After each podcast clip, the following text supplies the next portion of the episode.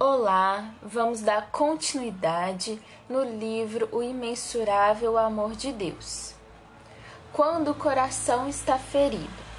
Tímida, ela era um pouco mais alta do que a maioria das adolescentes. Cansado, a última coisa que eu desejava era conversar com uma jovem introvertida.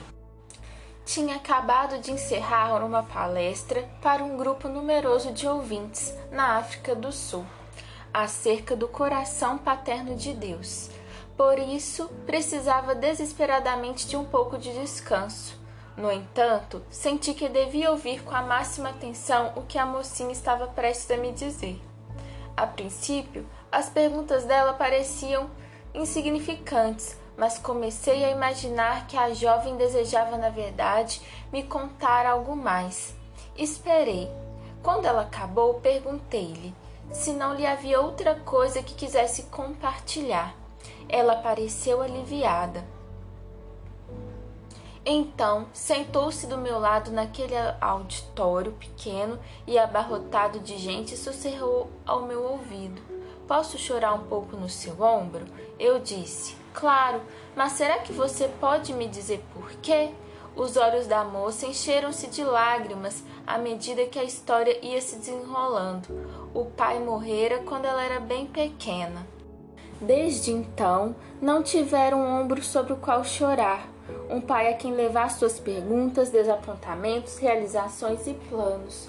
Uma dor profunda lhe dilacerara o coração por sentir falta dos braços fortes e amorosos que por algum tempo a haviam amparado e confortado. A adolescente chorou em meu ombro, sem demonstrar timidez ou vexame.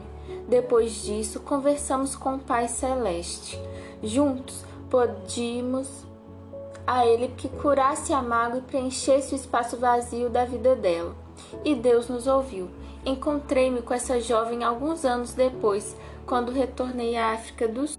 De início, não reconheci, mas então ela me lembrou do tempo da oração que tivemos. Isso reavivou minha memória e os fatos esquecidos voltaram tal qual uma inundação.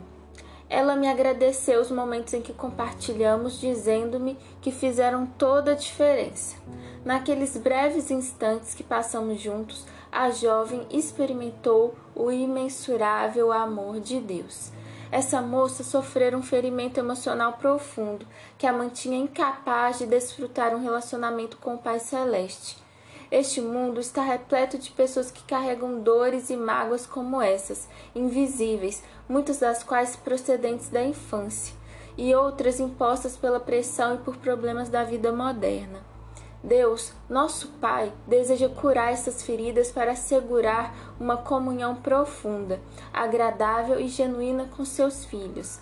A Bíblia nos fala de modo especial da necessidade de curarmos as emoções feridas, mostrando essa cura como parte do processo de santificação. No livro de Isaías, o profeta nos aponta a época futura em que Deus enviará um Salvador que liberte as pessoas do pecado e do egoísmo. Isaías descreve esse Salvador como um homem de dores e experimentado no sofrimento. Sim, Isaías 53, verso 3. Esse texto do Antigo Testamento prossegue dizendo que ele tomou sobre si as nossas enfermidades e sobre si levou as nossas doenças e pelas suas feridas fomos curados. Verso 4 e 5. Esse processo de cura se aplica tanto à culpa do nosso, do nosso egoísmo quanto às suas consequências. As cicatrizes e ferimentos que ostentamos na personalidade e nas emoções. No capítulo 61, Isaías diz que esse Salvador virá para levar boas notas boas notícias aos pobres, para cuidar dos que estão com o coração quebrantado, anunciar liberdade aos cativos e libertação das trevas aos prisioneiros. Versículo 1. E dar a todos que choram o óleo da alegria. Verso 3. Em Salmos 34, 18, Davi diz que o Senhor está perto dos que têm o coração quebrantado e salvos de espírito abatido. Em Salmo 147, verso 3, Ele diz que Deus cura os de corações quebrantados e cuida de suas feridas. Isso são boas novas para o mundo ferido. A despeito de tudo que o Senhor nos oferece, muitos ainda o veem como um Deus sentado no céu, alheio à dor e à dura realidade deste mundo decaído. Porque ele nos criou e em seguida nos abandonou? Perguntam com amargura. Deus, entretanto, não é a causa dos nossos problemas, tampouco nos abandonou em nosso sofrimento. Ele veio morar conosco, tornou-se homem, suportou tudo o que sofremos e mais ainda, Deus criou o ser humano, mas este o rejeitou. Enviou mensageiros e profetas para lembrar os homens que ele é o Criador, mas eles apedrejaram os profetas e mataram os mensageiros. Então, finalmente, Deus enviou o seu próprio Filho para revelar a si próprio. O Criador andou junto com a sua criação, mas as criaturas se recusaram a reconhecê-lo. Na verdade, crucificaram a Cristo. Nesse caso, o que fazer o Criador? Transformou a maior crueldade da humanidade em fonte de perdão para os homens. Nós os matamos, mas Deus usou a prova do nosso maior egoísmo como fonte de nosso perdão. Jesus Cristo é o ferido que cura nossas feridas. Ele sabe como nossas emoções podem ser magoadas. Na realidade, Jesus foi tentado de todas as maneiras pelas quais temos sido tentados. O próprio nascimento de Jesus foi questionado e a reputação de sua mãe aviltada. Ele nasceu em pobreza, a linhagem dele caiu no ostracismo e a sua cidade natal foi ridicularizada. O pai terreno faleceu provavelmente quando o menino tinha pouca idade e nos seus últimos anos Jesus perambulou pelas ruas e cidades sem ter um lar. O seu ministério foi mal interpretado e ele abandonado à morte. Tudo isso sofreu por mim e por você. Ele o fez a fim de identificar-se conosco em nossas fraquezas, pois não temos um sumo sacerdote que não possa compadecer-se das nossas fraquezas, mas sim alguém que, como nós, passou por tudo, todo tipo de tentação, porém sem pecado. Assim, aproximemo-nos do trono da graça com toda a confiança, a fim de receber misericórdia e encontrarmos graça que nos ajude nos momentos de necessidade. Hebreus 4, 15 e 16. Deus Pai enviou Jesus ao mundo para desfazer a barreira que nos separava dele. A separação, fruto de nosso egoísmo, está no centro de muitas feridas emocionais. Se tais males não forem sanados, poderão se, se desenvolver até se tornar o que, se, que eu chamo de síndrome de Saul, o que leva a alienar-se de Deus e das demais pessoas. Jesus veio para estabelecer a reconciliação no lugar da alienação, a cura no lugar da ferida e a inteireza no lugar do quebrantamento. A Síndrome de Saul. Era um homem alto, de porte extraordinário. O cabelo castanho e a barba bem aparada adicionavam mais dignidade à estatura. Todos os olhos o seguiam quando ele passava pela multidão. Esse homem tinha capacidade de atrair as pessoas, reuni-las em torno de uma causa, inspirá-las para a grandeza. As pessoas não receavam confiar-lhe seus sonhos secretos, suas esperanças. Tratava-se de um líder de líderes, pelo menos era o que todos pensavam. Todavia, aqueles ombros avantajados de um líder alto e de aparência magnífica escondiam um coração repleto de ciúme e medo. Tão profundos eram as inseguranças, tão incertos os alicerces da personalidade, que ele considerava todo indício de grandeza nas pessoas ao seu redor um sinal de grave ameaça à própria posição dele no país. A maior parte de seus seguidores se achavam tão encantada com a habilidade de Saul de mobilizar e comunicar-se que não percebia o desejo fanático do governante de exercer controle total. Alguns homens mais perspicazes, contudo, começaram a alimentar dúvidas. A perícia de Saul na estratégia bélica e sua extraordinária habilidade na tomada de providências corretas, no momento oportuno, convenciam seguidores mais distantes da grandeza, de, da grandeza desse líder, mas confundiam as pessoas mais próximas dele. Ele deve ser o ungido do Senhor, eles pensavam. Sempre parece estar certo. Não queriam admitir o óbvio. Saul violava princípios. Não tinha o espírito de serviço. Não admitia a promoção de outras pessoas. Era vítima de ira e impaciência. Tudo isso reunindo fatores que aparentemente o desqualificavam para exercer a função de rei. Na verdade, tais pessoas ficavam profundamente confusas e envergonhadas diante dos secretos acessos de raivos de Saul e seus, seus mergulhos na melancolia e depressão. Finalmente surgiu alguém que já não alimentava dúvidas acerca do caráter desse rei, o profeta Saul, Samuel, perdão, que o havia ungido para o ofício real. Em simples ato de obediência, o profeta derramara óleo sobre a cabeça do então jovem e orara por ele. Agindo desse modo, Samuel dera posse ao rei para que reinasse sobre a nação. Diferentemente de muitos outros homens, o profeta não estava impressionado com o próprio poder. Ele havia aprendido desde a infância que existe somente uma resposta aceitável à voz de Deus, a obediência pura e simples semelhante à da criança. Agora o coração de Samuel também fervia em seu peito, não de ódio, mas de indignação justa. Agora basta, ele tinha esperado pacientemente enquanto observava a destruição interna do reino devido à falta de integridade e obediência do rei. Detectou a profunda insegurança do governante, o esforço doloroso para encontrar apreço e segurança no louvor de seus companheiros. Por causa de Saul, Samuel agonizara incontáveis noites em oração e lamentação. Havia jejuado muitos dias pedindo a Deus que mudasse a atitude do rei e o ajudasse a encontrar segurança na aprovação do Senhor. Tudo isso foi, porém, foi inútil. Chegam então a palavra de Deus para o profeta: Arrependendo-me de ter posto Saul como rei, pois ele me abandonou e não seguiu as minhas instruções. 1 Samuel 15, 11. Em breves instantes de terrível confronto, o desastre aconteceu. A autoridade do rei lhe foi arrancada. Ele permaneceu no cargo, mas isso não era garantia de autoridade. O poder algumas vezes advém da posição, mas a autoridade advém do caráter, da obediência e da unção de Deus. Um estudo minucioso da vida de Saul revela um padrão determinado, um ciclo terrível e inconfundível de inferioridade e emoções feridas, a síndrome de Saul. Lemos em 1 Samuel 15:17 que Saul era pequeno aos seus próprios olhos.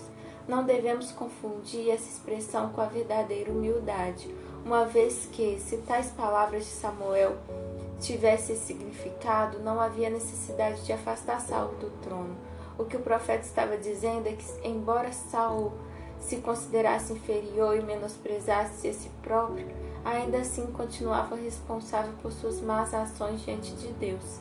Os sentimentos de inferioridade não são desculpa para desobediência. No capítulo 15 de 1 Samuel, temos uma lista das características e personalidades de Saul. Teimosia e independência. A rebeldia é como o pecado da feitiçaria e a arrogância como o mal da idolatria. Versículo 23. Orgulho. Saul foi para o Carmelo, onde ergueu um monumento em sua própria honra. Versículo 12. Medo do homem. Pequei, temi ao povo e dei ouvidos à sua voz. Verso 24. Desobediência. Por que você não obedeceu ao Senhor? A obediência é melhor do que o sacrifício. Demonstrando de forma simples, a síndrome de Saul tem a seguinte aparência: um problema leva a outro. Se não tratarmos nossas feridas à maneira de Deus, elas nos conduzirão à independência de Deus, o que por sua vez gera o orgulho. O orgulho diz respeito muito mais às que, aos, ao que as pessoas pensam de nós do que aquilo que Deus pensa de nós. Isso nos leva a ter medo do homem. o temor do homem inevitavelmente conduz à desobediência. Podemos ainda fazer muita coisa por Deus, mas estaremos praticando uma religião de obras mortas. Algumas das pessoas mais feridas que conheço são igualmente mais orgulhosas e independentes. As mágoas emocionais nos tornam extremamente suscetíveis a essa síndrome viciosa, contra a qual ninguém extremamente contra a qual ninguém está imune. Para ajudar a identificar a síndrome de Saul, descreva algumas características que com frequência aparecem em nossa vida cotidiana. 1. Um, afastamento ou isolamento. A síndrome de Saul nos instiga a afastar-nos de vez das demais pessoas. O afastamento pode tornar-se um meio de encobrir ou justificar nossa recusa em perdoar as pessoas que nos magoaram ou ou em, um, ou em nos comprometer com aqueles que no qual discordamos. 2. Possessividade. É egoísta a mentalidade do tipo meu ministério, meu grupo, minha opinião, meu emprego ou meu lugar na igreja, pois é derivada de uma atitude de independência. A Bíblia ensina que a rebeldia, como o pecado da feitiçaria, 1 Samuel 15, 23, tem origem no inferno. Essa atitude de primeiro eu é pecado. 3. Mentalidade de nós contra eles. Quando somos pegos pela síndrome de Saul, começamos a pensar da perspectiva de nós contra eles, aqueles com quem concordamos contra aqueles de quem discordamos. Esse padrão de pensamento demonstra que não apenas estamos em desacordo com outras pessoas, mas também as estamos julgando e criando facções na igreja. 4. Manipulação. As pessoas orgulhosas e independentes tentam por vezes manipular os outros, recusando-se a cooperar, exigindo que se faça sua vontade, criticando maldosamente ou julgando sem parar o que os demais estão fazendo. Sem dúvida, espiritualizamos nossas, nossas razões e é esse motivo pelo qual nossa manipulação pode ser muito mais perigosa. 5. Incapacidade de aprender. A síndrome de Saul faz com que permanecemos fechados diante de outras pessoas, recusamos-nos a aceitar a correção e a instrução, tornando-nos endurecidos e indiferentes. 6. Atitude crítica e condenatória. Nós a justificamos de muitas maneiras, todavia se resume nisto: desmoralizamos e tratamos com desprezo os motivos dos outros. 7. Impaciência. Consideramos que nosso método é melhor e nos recusamos a esperar por outras pessoas que discordam de nós ou não nos entendem. 8. Desconfiança. A síndrome de Saul resulta em desconfiança. Acusamos os outros de não confiarem em nós, mas muitas vezes se trata de projeção da nossa própria desconfiança reflete nossa independência e se relaciona muito mais com nossas necessidades do que com as do próximo. 9. Deslealdade. Essa característica manipula as dúvidas, as feridas ou as necessidades do próximo para recrutá-lo para o nosso grupo, ganhando-o para o nosso próprio ponto de vista, em vez de procurar edificar a unidade, o amor, o perdão e a reconciliação. 10. Ingratidão. Focalizamos a atenção naquilo que imaginamos que deveria ser feito por nós, em, em lugar de enfatizar tudo que já foi feito por nós. 11. Idealismo doentio. Idolatramos um método, um padrão ou um programa e então o colocamos acima das pessoas, principalmente aquelas de quem discordamos. Os ideais se tornam mais importantes do que a unidade ou as atitudes corretas. Embora a síndrome de Saul seja com frequência uma, um sintoma de sentimentos feridos ou não resolvidos de rejeição, ainda é egoísta e errada. Assim, precisa ser estipada e impiedosamente. Não existe problema de independência e inferioridade que não possa ser resolvido mediante um, uma humildade maior e maior quebrantamento da nossa vida. A Bíblia promete que quando nos humilhamos, Deus nos concederá a graça. Tiago 4, 6 ao 7.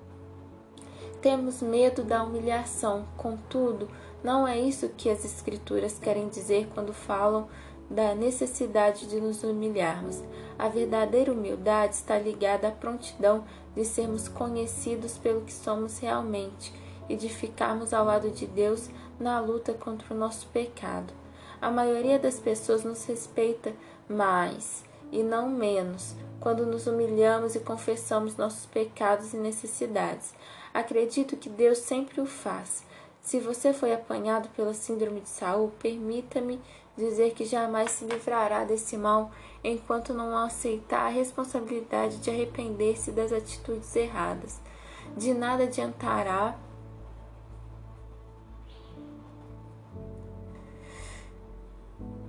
De nada adiantará lançar a culpa dos próprios problemas sobre terceiros, tampouco apresentar desculpas para seus pecados. Humilhe-se diante de Deus e dos outros, clame ao Pai em oração fervorosa. Muitos anos atrás percebi esse mesmo padrão em minha própria vida. As profundas inseguranças me doíam, mas eu era também muito orgulhoso e independente. Ansiava aceitação e afirmação mas de forma alguma confessaria minha desesperada necessidade de ajuda. Estava obcecado com o que as pessoas pensavam de mim, especialmente os outros líderes. Somente me livrei da síndrome de Saul quando me humilhei diante dos outros e me arrependi diante de Deus.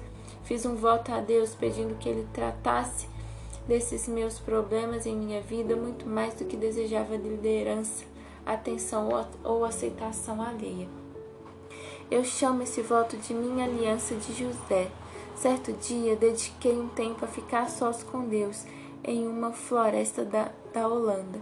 Foi quando clamei ao Senhor. Disse ao Pai que queria a todo custo que ele arrancasse a independência, o orgulho e o temor do homem da minha vida.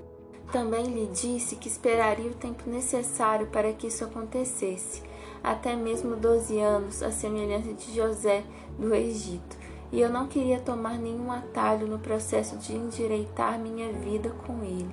Foi uma oração custosa, mas nunca me arrependi de tê-la feito. Deus me ouviu naquele dia e fez algumas mudanças significativas em minha vida. Libertação do temor das pessoas.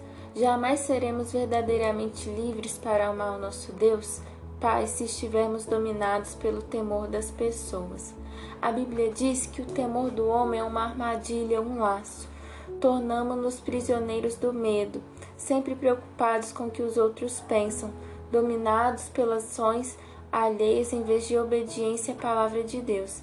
É importante perguntar: você se sente como se estivesse continuamente olhando para trás, tentando descobrir por que não foi incluído ou se preocupa pensando no que as pessoas falam a seu respeito? Ou ainda você está escolhendo as próprias ações com base na quantidade de aprovação que obterá de outras pessoas, em vez de agradar a Deus? Se assim for, você está atado pelo temor do homem. O remédio contra o homem, o medo do homem é o temor de Deus. O temor de Deus não é um medo emocional ou receio da ira divina. A Bíblia define o temor de Deus de modo bem específico. Primeiro, o temor de Deus é o ódio ao pecado. Provérbios 8,13 diz: Temer o Senhor é odiar o mal. A amizade e a intimidade com Deus são equiparadas ao temor de Deus. Lemos em Salmo 97, 10: Odeio o mal, vocês que amam o Senhor. E em Salmos 25, 14: O Senhor confia os seus segredos aos que o temem. 3. O temor do Senhor é profundo respeito e reverência para com Deus. Em Salmos 33, 8 temos: Toda a terra tema ao Senhor, tremam diante dele todos os habitantes do mundo.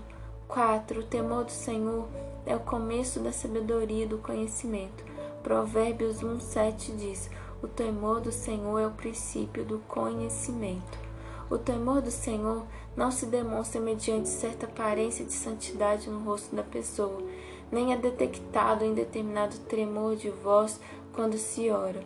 Não é revelado no modo pelo qual a pessoa se veste, nem no elevado número de regras que a obedece. Ter o temor do Senhor significa simplesmente amar a Deus de tal maneira que a pessoa odeia tudo que ele odeia. Esse tipo de ódio não nasce de neurose religiosa, tampouco é reflexo da cultura. Ele vem do fato de estarmos tão perto do Senhor, tão afinados com o caráter divino, que amamos o que ele ama e detestamos o que ele de... e detestamos o que ele detesta. O temor do Senhor não é uma, uma cruzada de ódio, mas uma ira contra o poder destrutivo do mal. O temor do Senhor enxerga a crueldade, o engano, a opressão e a força destruidora do pecado e a aldeia pelo que ele é. O temor do Senhor não vem à nossa vida ao acaso.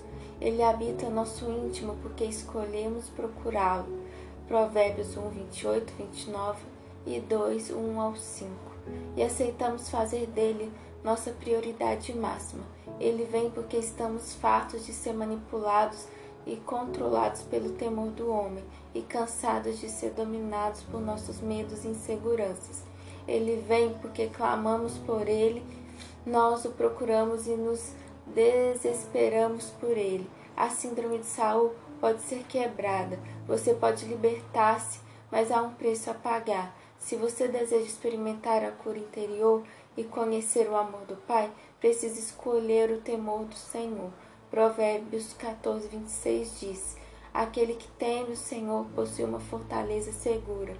É a humildade e o temor do Senhor que nos levam à intimidade e à comunhão com o coração paterno de Deus, proporcionando-nos interesse e autoestima. Como Deus cura os corações feridos, no capítulo seguinte, fiz uma lista de passos que você deve tomar para curar as feridas emocionais e psicológicas. É importante ressaltar que não é intenção minha fazer com que esses passos sejam vistos como um tipo de fórmula mágica ou como uma talismã para agitar na face de Deus. As verdades que cada um desses passos representa devem ser aplicados à nossa vida à medida que estivermos prontos para elas, com a orientação do Espírito Santo. Se você não sabe a maneira de ser guiado pelo Espírito Santo de Deus, peça-lhe que o ajude. Ele prometeu ajudar a todos que lhe pedirem. Cumpram cada passo da lista e aplique-o pessoalmente à sua situação. Se os seus problemas são complexos, complexos, você poderá precisar de ajuda de um conselheiro profissional ou, ou de um psicólogo. Ao final deste livro, você encontrará no apêndice diretrizes sobre como selecionar um conselheiro profissional ou psicólogo. Você tem o direito de lhe fazer perguntas antes de permitir que eles as façam a você. Jamais deve se submeter à ajuda ou aconselhamento de um profissional antes de ter a certeza em relação à confiabilidade, à perícia e a competência dele. Não temos de viver em dor emocional permanente por causa do amor do Pai Celeste. Tem por nós e por Jesus que sofreu em nosso lugar. Não temos de carregar nossas próprias feridas a vida toda. Podemos receber a cura e ser libertos para viver e desfrutar a alegria do imensurável amor paterno de Deus. No entanto, devemos estar dispostos a pagar o preço.